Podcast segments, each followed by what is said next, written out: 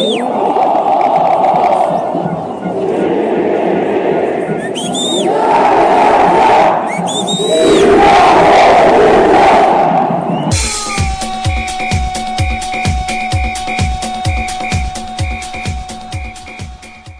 están? Muy buenas noches, seguidores de Rueda Deportiva Express.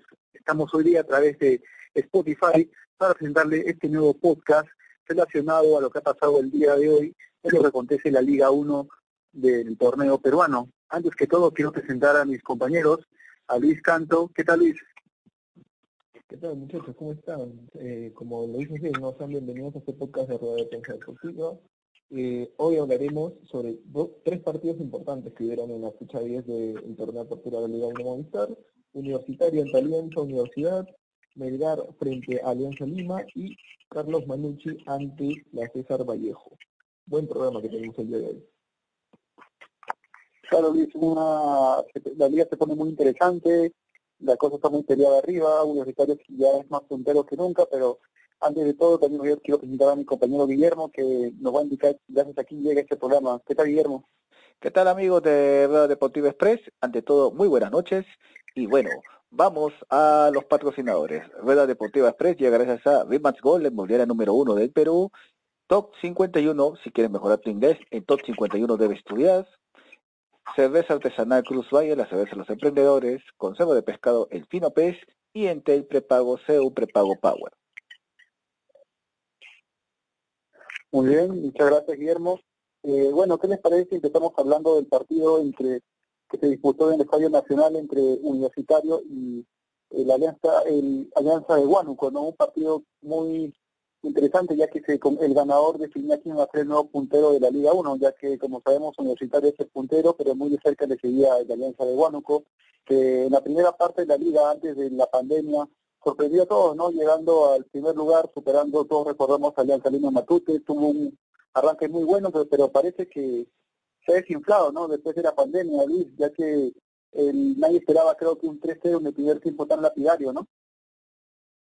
Sí, como tú comentas, ¿no? Universitario se mantiene en la cima del torneo de apertura y fue un muy buen partido, la verdad, sobre todo el primer tiempo de Universitario de Deportes. En el segundo físicamente se cayó un poco, se dejó estar, Alianza Universidad aprovechó sus oportunidades, marcó de penal, eh, luego nuevamente Rengifo pues, puso el segundo tanto y estuvo a tiro nada más del empate. Lamentablemente, a falta de 15 minutos, eh, sufre una expulsión el cuadro de Alianza Universidad y de esta manera pues pierde la intensidad de los últimos 15 minutos para ir a buscar el empate. Finalmente Universitario se queda como líder absoluto y es inalcanzable ah, por el momento ante Alianza Universidad, justamente, equipo al que enfrentó, y Ayacucho Fútbol Club, que son sus más cercanos perseguidores. Claro, eh, eh, muy distinta las dos versiones universitarias, tanto en el primer tiempo como en el segundo. En el primer tiempo vimos a un al Club Crema eh, muy fuerte en la marca, generando los errores del club guanuqueño y poniéndose rápidamente 3 a 0 de marcador, pero luego en el segundo tiempo creo que decidió mal, comienzan los cambios, ¿no? Sacando a, a, a, los Quinteros y ahí, al rato nomás llegó el, descuento de, de, de, del, del área atlético de Huánuco y, y de repente sacó también a Jover y se vino el segundo gol y parecía que se alargaba más el tiempo, de todas maneras llegaba el empate del de, Alianza de Huánuco, ¿no, Guillermo? Que parecía que si que probablemente iba a venir el empate, un universitario totalmente desconocido en el segundo tiempo, ¿no? Claro, exacto. El, el, universitario de los, parece que fue solamente de 30 minutos nomás el, el, el, el cuadro crema y en el segundo tiempo se, des, se desdibujó. Ojo que hay que recalcar que Alianza Universidad todavía sufre la baja de su mejor jugador que es Jack Turán. Me imagino que, o sea, me hubiese imaginado, si estaba Jack Turán, era otro partido, aunque siempre eso de que podía, se pudo haber sido, eh, pero realmente este cuadro de Alianza Universidad no le cayó para nada más esta, esta para por la pandemia y haber estado con el pie izquierdo. Ojo que ha sido uno de los clubes que fue primero en llegar a, Lima, pero al parecer creo que todavía no se adapta o ya no tiene las mismas condiciones de, de juego y también me parece que también la ausencia de Yaturán ha influenciado mucho en este bajón. Claro, eh, como todos recordamos, Alianza de Huánuco fue el primer equipo en llegar a Lima, de provincia, hizo toda su logística rápidamente, parecía que eh, estaba en todo encaminado para continuar con el con la buen, con el buen inicio que tuvo en el campeonato, pero eh, no, no, no, no estaba saliendo como, como ellos quisieran, ¿no?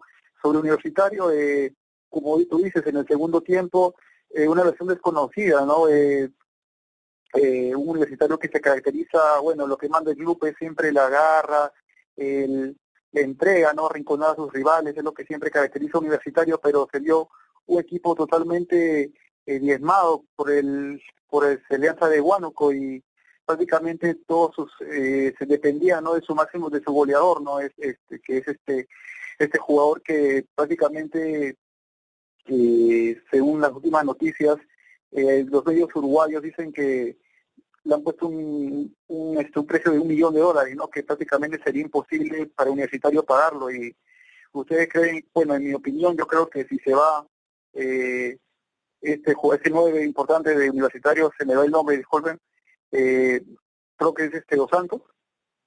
Sí, Dos Santos. Exacto. Yo... Sí, si se va Dos Santos, yo creo que Universitario la va a pasar muy mala, porque recordemos que en las antiguas eh, las, en los campeonatos pasados la falta del 9 le costó mucho Universitario ya que demostraba buen juego pero no tenía la definición, ¿no? Entonces, ante la posible partida de este delantero Santos, yo creo que Universitario no la va a pasar muy bien en lo que respecta más, más que todo en la clausura porque la apertura parece que ya lo tiene en las manos. Exacto, exacto, exacto maestro. Y lo que pasa es que eh, la U está dependiendo mucho de un solo jugador, a pesar que depende de este jugador. No ha. Prácticamente eh, Dos Santos se ha vuelto el emblema de lo que es Universitario de Deportes en la actualidad. ¿Tú qué opinas, Luis Canto? Bueno, eh, concuerdo en que Dos Santos es uno de los hombres más importantes universitario, pero me parece que no es el único factor. Hay otros jugadores que también están dando la talla, como es el caso de Hover, que está volviendo a su nivel sobre todo a su nivel en cuanto a encontrar, reencontrarse con el gol, porque Hover venía jugando bastante bien, pero no la estaba metiendo. En, estos, en estos últimos partidos me parece que se han reencontrado con el gol y eso también le aporta bastante universitario. Además encontró una buena sociedad por ese sector izquierdo entre Hover y Santillán, ¿no? que es un lateral bastante ofensivo y aporta bastante al, al, ataque del equipo crema. Me parece que si bien Dos Santos es el, el delantero importante en este momento universitario, eh, creo que si en algún momento lo llega a perder, eh, lo podría reemplazar, ¿no? Está Azúcar ahí, tal vez no, no está en su mejor momento en cuanto a gol Azúcar, pero me parece que, que sí lo podrían llegar a reemplazar de, de una buena manera. Obviamente, ¿no? Eh, no a la magnitud de, en, en, que lo está haciendo ahorita Jonathan Dos Santos. Claro, está Azúcar, que es una opción, pero eh, yo creo que Dos Santos es un, es el, creo que es el referente, la voy arriba es junto con Herrera de Cristal deben ser los dos delanteros que más están eh, siendo eficaces ¿no? en lo que va de la de la Liga 1. Bueno, eh, creo que todos coincidimos que Universitario está, creo que es claramente el máximo candidato a llevar lo que es la apertura, ¿no? De, eh, la llegada de Comiso creo que también ha contribuido mucho en eso, ¿no? Un, un, un técnico que conoce muy muy de cerca el, el Camerino Crema, ese, recordemos que es el técnico que ha sido el que ha conseguido el último campeonato que ha tenido universitario, entonces siempre ha llegado, es, ha sido como un salvavidas, ¿no? Ha llegado y ya como que ha calmado eh, las aguas en el Club Crema, recordemos que también el, el, año pasado estuvo muy cerca de llegar a ser campeón, campeón de clausura, entonces creo que la mano de conmigo también se está dejando ver, ¿no? Hay algo que corre, hay temas que corregir obviamente, pero creo que Universitario ha sacado ya una ventaja importante y creo que se encamina al título, ¿no? ¿O crees que alguien podría estar ahí detrás de que le podría quitar el título de la bueno, el campeonato, ¿no? Porque el título se da a fin de año, pero eh, le asegura un puesto en los playoffs, ¿no? ¿Creen que Universitario ya está prácticamente eh, consiguió la apertura o creen que aún puede pelearle el puesto tanto el el, el Huánuco, o también está Manucci cerca y también Cinciano por ahí, o Ayacucho, ¿no? ¿Creen que el Universitario ya está prácticamente con el campeonato eh, apertura de bolsillo o creen que aún puede haber algo?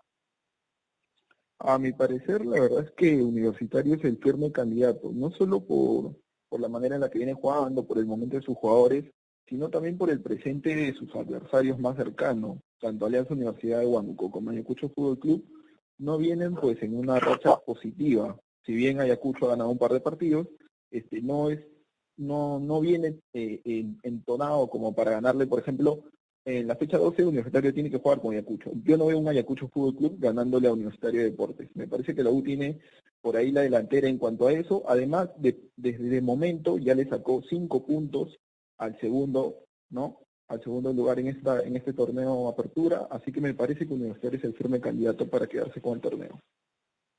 Claro, y sobre todo Ayacucho, ¿no? Que el, en el encuentro pasado que jugó contra Manucci, eh, perdió una oportunidad de oro de ganar, de llegar al primer puesto, perdiendo contra un equipo de Manucci que, que prácticamente jugó con 10 hombres casi todo el segundo tiempo y, y terminó perdiendo increíblemente por un penal con el arquero de Ayacucho prácticamente agrega al jugador de Trujillano y terminan expulsándole y prácticamente es el, el que ocasiona que Ayacucho esté increíblemente ese partido y creo que desde ahí ya prácticamente se alejó, ¿no? Que Ayacucho tiene también a Montes, ¿no? Que es un delantero importante en el medio peruano, pero eh, estoy de acuerdo contigo, creo que no veo tampoco a Ayacucho pudiendo este eh, doblegar, ¿no? A este club crema, eh, Luis. Y, Guillermo, ¿tú, también crees que la U ya prácticamente tiene la partido en el bolsillo o crees que eh, aún puede otro equipo quitarle ese, ese boleto? Mm, hasta ahora, por lo por los resultados, parece firme candidato que se va a llevar el torneo de apertura. Pero hay que, hay que recalcar una, un dato, que el torneo se está realizando en la capital y los clubes de provincia que basaban también parte de su buen momento, tanto futbolístico, también se apoyaban mucho de su localía.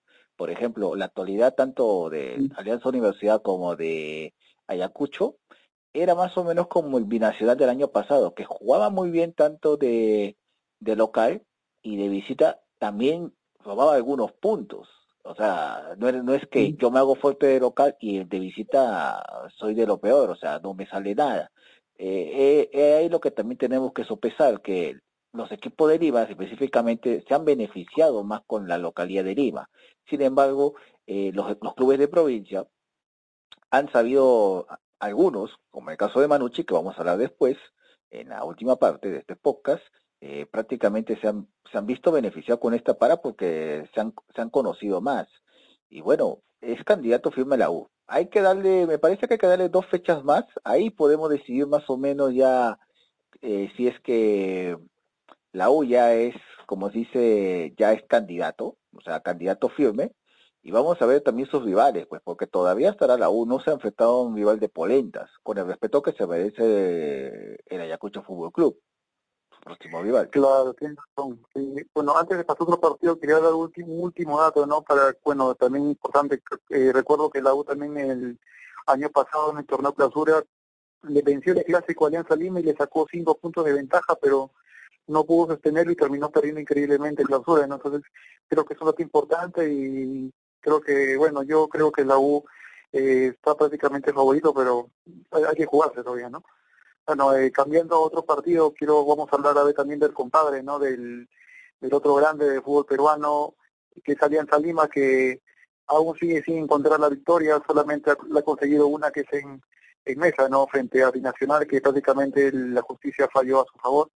Eh, pero en la cancha uno consigue un triunfo, eh, empató de manera milagrosa ante el club Melgar, prácticamente en el segundo tiempo creo que fueron los únicos remates a largo que hizo el club aliancista y termina sacando un, empate prácticamente como un triunfo, dado el transcurso del partido donde prácticamente Melgar eh, creo que le dio un baile al club aliancista, eh, una pésima también actuación de, de Butló, que para mí se comió los ambos, ambos, ambos goles del club eh, equipo, Eh, ¿qué, tal, ¿Qué opinas del partido, Luis? Un partido donde Melgar prácticamente creo que fue dominador. Sí, obviamente, ¿no? Eh, claramente, la verdad, para todas las personas que lograron ver el partido, el cuadro de arequipeño fue el favor, eh, no solo el favorito en el inicio, sino el, el equipo que más intentó durante el partido. Eh, pero el fútbol es así.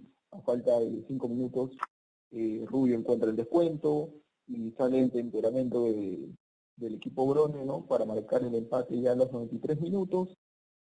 Eh, y como se dice, ¿no? Cuando un equipo no termina de liquidar al otro y le sigues dando vida, pues tienes este, estas chances de darle al rival la oportunidad de que te pueda empatar o te pueda voltear el partido. Incluso me animaría a decir que si le daban cinco minutos más a Alianza Lima, lo podía haber volteado tranquilamente, porque anímicamente terminó bastante mal el cuadro de Melgar. Eh, un dato que te quería dar sobre, sobre la formación de Alianza Lima es que el técnico chileno Mario Salas hizo alinear a dos jugadores eh, recién debutantes. El primero es el lateral derecho Franco Medina, que estuvo en la selección sub-20 del año pasado, y el otro es Sebastián Cabero, quien estuvo en la sub-17 eh, del año pasado también, ¿no? Eh, celebrado acá en el Sudamericano de Lima. Claro, buen, dato Luis. Eh, bueno, parece que Alianza, bueno, no, encuentra un triunfo, eh, muchos dicen que es porque estará el nuevo sistema que quiere Salas en el equipo toma tiempo, eh, bueno, eh, todo se torna difícil ya que estamos a puertas del, del inicio de la Alianza Lima en la Copa Libertadores, tiene que ir a Venezuela a jugar contra el, contra el equipo Estudiantes de Mérida, y tal como viene jugando Alianza, pues se ve muy muy difícil no el futuro no eh, Guillermo tú qué piensas del, partido crees que eh, pues, eh, crees que Alianza Lima eh, le aún le cuesta eh, instalar la idea de Salas eh, crees que que tomará tiempo todavía o crees que no no no, se está dando lo que quiere Salas eh, primero hay que recordar que el, el 2 a 0 es un resultado mentiroso y Melgar hizo casi todo el, todo, todo el trabajo hasta los 60, 65 minutos de, del encuentro y después se desinfló y eso ocasionó la reacción. Y ojo que no es la primera vez que le pasa a Melgar en, frente a Alianza. ¿Ustedes se acuerdan cuando hubo la famosa, el famoso empate de 3 a 3 o de cuando hace, de hace si no me equivoco, si la memoria no me falla, del año pasado, hace dos temporadas, y más no, si la memoria no me, no me, no me falla. Y 2018. 2018. Y siempre los partidos de Melgar Alianza han sido muy buenos. Sí, muchos goles, con gol, creo que jugaba ahí Diosian, creo. Claro. No recuerdo, pero sí. Ah, o sea, es muy, es muy bueno, han sido muy buenos y esta no ha sido la excepción. Eh, una pena por Melgar que también necesitaba urgentemente la victoria, pero eso lo que ha ocasionado en los medios arequipeños y los colegas arequipeños ha hecho que prácticamente pierdan la cabeza del, del entrenador Bustos y ya la credibilidad del técnico de Rojinegro prácticamente ya está en negativo. Todos pensaban que iba a ser el primer técnico en ser cesado, pero al final la sorpresa nos lo dio Binacional, cesando a su técnico, técnico Torres. Ahora, punto aparte, eh, al parecer Alianza Lima todavía no encuentra, es un barco a la deriva todavía, a pesar que tiene un buen capitán como el comandante Salas, pero parece que todavía los jugadores lo están recién asimilando o es que la escuela uruguaya, como le decimos a la Bengochea, todavía es parte de esa impronta de ese de este equipo aliancista. Claro, recordemos que ese estilo empezó desde que llegó Sanguinetti al club aliancista eh, empezó a jugar ese estilo uruguayo, ¿no? De, los, de los pelotazos y buscar los delanteros grandotes para que la, la, logren, ¿no? Entonces, eh, instalar el nuevo sistema que, quiere Salas, eh, creo que va a tomar tiempo y sobre todo en un club que venía jugando un sistema tantos ya varios años, ¿no? Que le daba resultados y si bien le dio tres finales seguidas, eh, en, en lo que es la torneos internacionales, la verdad que fue muy pobre, ¿no? Su desempeño, ¿no? Creo que el hincha quería, ¿no? Que Alianza juegue al estilo que manda, ¿no? El club, que era el, el, buen juego asociado que tenía antes, pero eh, y es por eso creo que, y también la dirección que de Marulanda, ¿no? En el club, creo que fue eh, también este importante para que Sala llegue al club y prácticamente eh, lo que busca el club Alianza Lima es es ese, ¿no? Un juego que, que los identifique más con, con Alianza, pero creo que va a tomar eso tiempo aún, ¿no? Y sobre todo, si viene la, la Copa Libertadores, ¿no? Eh, Luis, ¿qué crees que Alianza eh, va a mejorar con el con el transcurrir de partidos eh, o, tal vez eh, Salas vez no termine eh, durando mucho en el club, ¿qué crees? solo para terminar de contarnos lo que decía Guillermo, ¿no? Que los jugadores al parecer no se adaptan a la idea de Salas, ¿no? Es totalmente distinto lo que hacía Bengochea, lo que hacía Sanguinetti en su determinado momento también, con el estilo que tiene Mario Salas. Es totalmente distinto. Y eso se vio en el primer, en el primer partido amistoso que tuvo el equipo de Alianza Lima contra, eh, Deportivo Municipal. En aquel partido se le dio muy molesto al comandante Salas. Cada vez que el jugador al irse Salazar reventaba un balón, los gestos que tenía Salas para, para con Salazar eran bastante notorios. Inclusive hubo bastantes llamadas de atención cada vez que reventaba el balón. Justamente, ¿no? por todo ello, es que se hace también el debut, o se llega, en, en este caso, ¿no? al debut de Franco Medina, ¿no? que eh, ocupa la posición justamente de Aldair Salazar, de, sí, de Salazar. Entonces me parece que es difícil a los jugadores no, porque la plantilla en sí, la mayoría ha estado trabajando con Bengochea y es difícil que se le quite ese chip de un día para otro. Va a tener Alianza que trabajar bastante y me parece que este torneo de apertura para Alianza Lima es como eh, una especie de eh, retomar una pretemporada, por decirlo así, ¿no? Al menos este comienzo de, reinicio del torneo de apertura. Seguramente en clausura veremos una mejor versión. En cuanto a la pregunta que me hiciste de la Libertadores, me parece que la va a pasar bastante mal la Alianza porque aún no encuentra ese estilo de juego. Y si de por sí ya la está pasando mal con equipos peruanos que no han talla internacional, no me quiero imaginar cómo va a ser contra equipos de la talla de Racing, de Nacional, bueno, tal vez estudiantes de media por ahí eh, un escalón abajo, ¿no? Pero va a ser bastante complicado para ir a Lima eh, el tema de la Copa Libertadores. Claro, yo creo que si Alianza Lima no logra un resultado positivo en Venezuela, creo que eh, va, a haber, empezar a haber problemas con, con, el técnico. ¿ah? Recordemos que Salas, si bien le fue muy bien en el Sporting Cristal, fue campeón en en el Colo Colo no le fue bien eh, y siempre y parece que los, en los que es equipos grandes eh, eh, no es tan fácil, no creo que pero todos esperemos por el bien del fútbol peruano y por los hinchas francistas de que Alianza pueda encontrar y asimilar el sistema que interesante que trae el técnico chileno y, y con esto pueda ser más protagonista en el torneo peruano, ¿no? bueno, y también por último quisiera hablar también de hablaremos del partido de, hoy, ¿no? Entre el equipo más emblemático de Trujillo, que es el Carlos Manucci, frente al otro equipo representante de esa ciudad, el César Vallejo, ¿no? Un clásico llamado clásico moderno, ¿no? De Trujillo, eh, un partido muy disputado que quedó en empate, eh, donde el favorito era Vallejo debido a que es un equipo que tiene mayor presupuesto que el Carlos Manucci, pero eh, Manucha ha ido consiguiendo muy buenos resultados en, lo, en el torneo y está, está cerca de los primeros lugares. Entonces, este, es un partido que despertaba mucha, mucha suspicacia, ¿no? Y creo que eh, al final, creo que ambos eh, se repartieron los puntos, pero creo que para el espectáculo fue muy bueno, ¿no? ¿Qué opinan del partido, muchachos?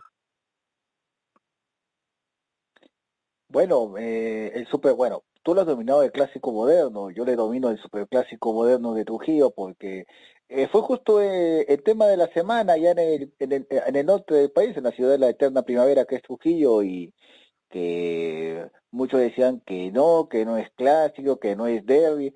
Eh, lo que lo que en sí es que ya hay una rivalidad y esa rivalidad no se da desde la primera división, sino se da desde la Copa Perú y es una rivalidad que realmente hasta de dos universidades, es una rivalidad política, etcétera, y que si no hubiese estado por la pandemia, hubiese sido el partido con mayor cantidad de, seguidores, eso sí, o sea, por debajo de la alianza de, clásico de clásico de fútbol peruano, pero hubiera sido interesante.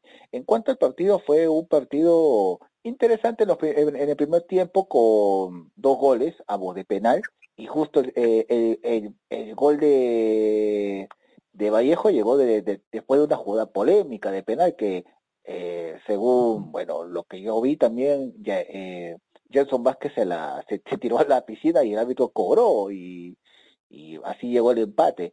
Pero en sí, la dinámica que han mostrado ambos equipos es interesante, están en la, están al alza, no sabemos si le alcanzará, o sea, están ahorita en una posición expectante, pero si siguen con ese, con ese ritmo, me parece que tanto Manoche como Vallejo eh, pueden lograr ubicaciones para el acumulado y sobre todo para tentar una clasificación, un torneo internacional, sea Copa Sudamericano o hasta inclusive una Copa Libertadores, por lo que ese ya es un poquito ya pensar en grande.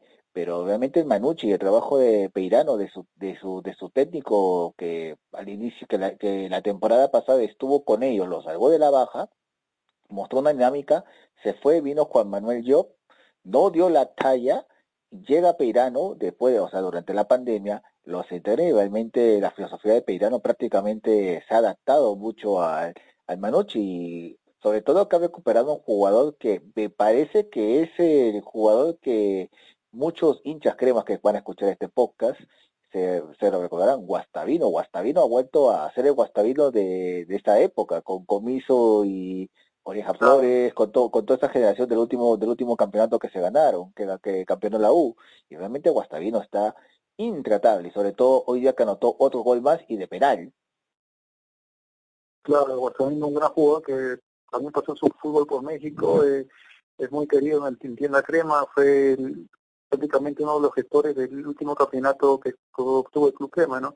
Sobre este partido eh, llamado, llamado clásico moderno, la verdad que sí se jugó como un clásico, eh, un muy con mucha agresividad, arrancó muy cargado este partido, eh, eh, Vallejo prácticamente dominaba el, el, partido y, y el club, eh, sobre la otra parte de Manucci, eh, era más que todo los contraataques, ¿no? que también llegaban con mucha peligrosidad. Eh, este partido, como digo, se jugó como un clásico, ya que tuvo prácticamente ocho tarjetas amarillas, dos expulsados. Eh, eh, se jugó como, como se juegan los clásicos, ¿no? Muy duro, muy muy parejo. Eh, Luis, eh, ¿qué, por qué, ¿qué fue lo que más llamaba la atención del partido? Un partido jugado de manera muy intensa. Sí, claro, ¿no? Como ustedes bien lo mencionan, un partido bastante, bastante intenso, bastante bueno, un empate que al final a Manucci no le sirve de mucho porque pudo haber escalado con una victoria, no pudo haberse puesto más cerca de cuadro de Deportes. Sin embargo, lo, lo, que rescato, ¿no? Y algo que habló este, nuestro compañero eh, Guillermo, es sobre el técnico. Peirano, que ya había estado eh, en el equipo de Carlos Manucci antes dirigiéndolo, lo salvó del descenso, vuelve nuevamente en un momento difícil, como lo, como lo comentó bien Guillermo, antes estuvo Juan Manuel Job, no le fue bien, y bueno, pues Peirano la verdad que parece que tiene eh, la manija de, este, de este equipo, ¿no? Sabe cómo llevarlo a, la, a, este, a, niveles bastante altos, no solo en cuanto a puntaje, sino en cuanto a, a juego. Me parece que Manucci es un equipo que juega bastante bien. Y otra cosa que quería aportar es que me parece que Manucci tiene eh, jugadores bastante con bastante rodaje ya en esta Liga 1. En el arco tiene a Heredia, ¿no? que es un, arquero que ha pasado por muchos equipos, por Cristal, por Alianza. En la defensa eh, tiene a Benincasa, ¿no? que en un momento estuvo en Universitario, ha estado también en el Garcilaso, ahora le toca estar en Carlos Manucci, tiene a Guastavino, como ya lo mencionaron, ¿no? el exjugador Crema, eh, tiene también a Patricio Arce, que no le fue muy bien en Cristal, pero en Melgar eh, tuvo muy buenas temporadas. Entonces me parece que es un equipo que fuera de todo tiene un buen plantel, tiene jugadores de muy, buen, de muy buena jerarquía en cuanto a la Liga 1. pasado, creo, ¿no? Sí, en cuanto, a la, en cuanto a la Liga 1 me parece que tiene un muy buen plantel y tranquilamente podría pelear un poco más arriba. Me parece que si se terminan de creérsela los jugadores, podría andar un poco más. Inclusive el mismo Osnar Noroña me parece que es un delantero bastante interesante. Así que me parece que el cuadro de Carlos Manucci podría dar un poquito más. ¿Por qué no, como lo dijo este Guillermo, podría clasificarnos a un torneo internacional para la, siguiente temporada? Claro, muy importante tus datos, ¿no? Manucci que cuenta con un plantel que con mucha experiencia, ¿no? Sobre todo Heredia, que fue elegido, si no me equivoco, el mejor arquero de la temporada pasada eh, con, con un gran performance durante todo el campeonato. Eh, recordemos que Manucci empezó dirigido por eh, Soto, ¿no? Eh, donde no, no tuvo un, un, buen inicio al comienzo, pero eh, ha ido mejorando mucho ese club eh, trujillano, el, el, club prácticamente como es más popular, ¿no? De esa ciudad, ¿no? Eh, luego, bueno, el, Vallejo, ¿no? Que se ha hecho un nombre también en los últimos años, ¿no? Eh, de un clásico muy interesante. En mi parecer me gustó mucho el partido. Eh, a mí en particular me gustan mucho esos partidos que se juegan con mucha intensidad, ya que lo disfruto, lo disfruto a cada instante, ¿no? Y sobre todo cuando se trata de cómo ambos equipos buscan eh, de todas formas conseguir el, el triunfo, ¿no? Eh, como tú dices, creo que Manucci eh, si se la cree y si se terminan de convencer de que pueden llegar a lograr varias grandes cosas, yo creo que sí, ¿no? Tienen un equipo eh, preparado para eso y, y si se mantiene, sigue manteniendo el nivel, creo que podrían llegar a un torneo internacional que sería muy bueno tanto económicamente como para bien para el club rojano, ¿no? ¿Te imaginas, crees, Guillermo, que eh, Manucci pueda lograr un cupo un torneo, por ejemplo, sudamericano? Claro que sería interesante que Manucho tuviera un cupo porque es un equipo popular, es el equipo más popular de Trujillo, eh, que ha estado en una época oscura. En bueno, independientemente que digan que de la Copa Perú, que es un torneo eh, interesante, pero ha estado en la época más oscura de eh, durante casi 25 años, por ahí 24 años, 23 años ha estado ahí en la Copa Perú, pero ahora me parece que ha vuelto. Tampoco no hay que dejar de mencionar al Vallejo que Vallejo ni el Vallejo reaccionó porque me parece que entró medio confiado al partido. Eh, no, no se lo esperaba en el penal de el gol de Diego Guastavino de penal y después de después de ese penal Vallejo lo tuvo contra las cuerdas a, a Manuche y lo tuvo mediante una picardía que ya lo comenté de Gerson Vázquez y después eh, empataron, empataron y después fue un ida y vuelta muy interesante. Y sobre todo que como con los datos que tú nos, que tú nos has dado, que los expulsados, la cantidad de cortes, o sea, prácticamente ha sido un duelo muy interesante que ninguno quiso quiso dejarse nada, pero eh, prácticamente este, este, este partido lo puedo considerar hasta un partido bisagra porque pues, prácticamente ha demostrado que ambos clubes están para grandes cosas esta temporada. Claro, como dices, este es el equipo más emblemático de Trujillo y, y este y este resultado ha hecho que la tabla se mueva, ¿no? Antes, antes de, finalizar, quiero dar la, la tabla de actual del fútbol del fútbol del torneo de Liga 1 jugada la fecha 10, aún faltan jugarse mañana dos partidos más entre el Sporting Cristal y la San Martín, y el equipo Bravo, otro equipo emblemático de, de, otra ciudad que es de Piura, junto con, se enfrenta al equipo de Ayacucho Fútbol Club, ¿no? Eh, de está, el Club Universitario de Deportes con 22 puntos, eh, lo sigue muy de cerca Alianza de Guadalajara con 18, en el puesto 3 está Ayacucho 17, Cienciano con 16 y el Carlos Manucci con 16, son los los cinco primeros puestos de, la, de la, lo que va a la Liga 1. Bueno, hablando de Alianza Lima, está en el puesto 13, muy alejado, y, y Sporting Cristal, que pese a que ha, hecho un inicio muy demoledor en la Liga 1, recordando la, el seis, los seis goles que le metió al Cantablao, eh, parece que está muy alejado aún de, la, de los primeros lugares, ¿no? Eh, mañana se juega el Sporting Cristal de San Martín, un partido eh, ¿Qué opina muchachos? ¿Cree que Sporting Cristal pueda repetir eh, la goleada que le metió al Cantolao? Recordando también que San Martín también tiene un equipo muy joven, ¿no? Ya no es el equipo que de los grandes contratos que hacía antes, ¿no? Sí, claro, ¿no? Como lo mencionas, eh, viene una racha espectacular Sporting Cristal. Eh, sobre todo en cuanto a la ofensiva, me parece que Cristal está bastante bien. Eh, pero cuando encuentre Cristal un rival que le haga daño, la va a pasar bastante mal eh, Cantolao con lo, con lo poquito que tuvo, en su momento le, le llegó a hacer dos goles. Entonces, me parece que Cristal tiene que ajustar un, poco, eh, Mosquera tendría ¿no? que ver la forma de, de, tratar de buscar un balance, ¿no? Para que el equipo siga siendo bueno ofensivamente, pero que no descuides en la parte de atrás. Me parece que Cristal tranquilamente le puede ganar al cuadro de la San Martín, así, pero igual, ¿no? Eh, como lo hice al comienzo, en una parte eh, el fútbol eh, está, está para jugarlo. Y ya sea seguramente un partido bastante bonito, bastante eh, difícil igual para el equipo celeste. Igualmente, yo pienso que mañana el partido de Cristal con San Martín, me atrevería a decir que va a ser un monólogo de Cristal, si Cristal repite la actuación, que las últimas actuaciones, va a ser un monólogo, aunque tampoco la San Martín va a ser un combinado de piedra, pero me parece que favorito, favorito es Sporting Cristal. Y del Ayacucho con Grau, un Grau que prácticamente se tiene que salir a, por los tres puntos si es que no quiere eh, estar rezagado en la tabla y, un Ayacucho que eh, tiene que sumar para otra vez volver a acercarse al puntero universitario. Claro, Ayacucho juega contra Grau y recorre si Ayacucho gana, que obviamente es, el favorito en este partido, eh, ya que Grau no viene consiguiendo buenos resultados, eh, llegaría a 20 puntos y recordemos que el próximo partido es contra Ayacucho y sería un partido más interesante ya que eh, si Ayacucho le vence a Universitario, eh, prácticamente lo pasaría en, la, en el puntaje, ¿no? Entonces, es un partido importante, creo que Universitario va a estar pendiente de ese partido integrado de Ayacucho y, y se puede definir mucho en el futuro de la Liga 1, eh, muchachos. Bueno, eh, sí. Vale. te, doy un dato de, de Grau. Grau es el, único equipo que hasta el momento no consiguió victorias en la Liga 1. Solo ha tenido tres empates, de los cuales son los tres puntos que tiene hasta el momento. Es el equipo número 20 en la tabla. El último, el colero.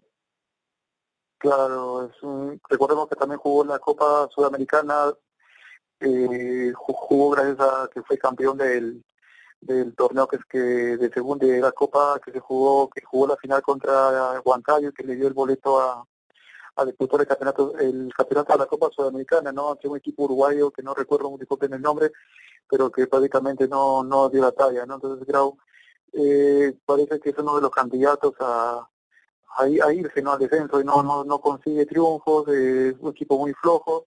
Una lástima, ¿no? Por, porque tanto así como el Manucci es un equipo emblema en, en Trujillo, También es en Piura, ¿no? Es un club que ha pasado mucho tiempo jugando en segunda división y Copa Perú y bueno, y espero que para, la alegría del pueblo piurano se recupere, ¿no?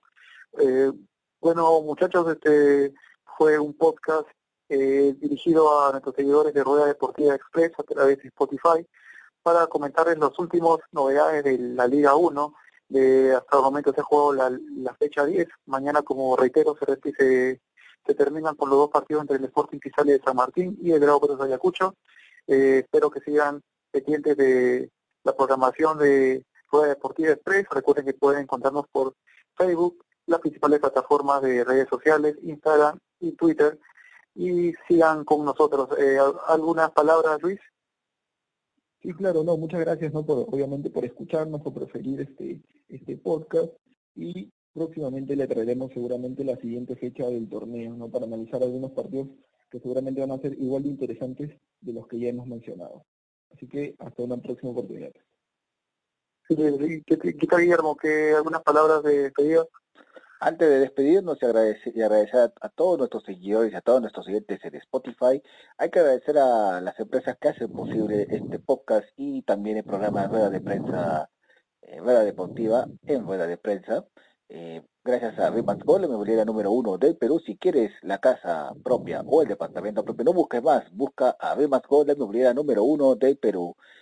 Entre el prepago, sé un prepago Power, conserva de pescado El Fino Pez, las conservas del Perú, cerveza artesanal Cruz Valle, la cerveza de los emprendedores y Top 51. Si quieres mejorar tu pronunciación en inglés, el Top 51 debes estudiar. Muy bien, gracias, por nombrar a nuestros patrocinadores, ¿no? Que hacen posible que estemos acá nosotros dándole las últimas novedades del, fútbol mundial y del torneo local. Muchas gracias y hasta la próxima oportunidad.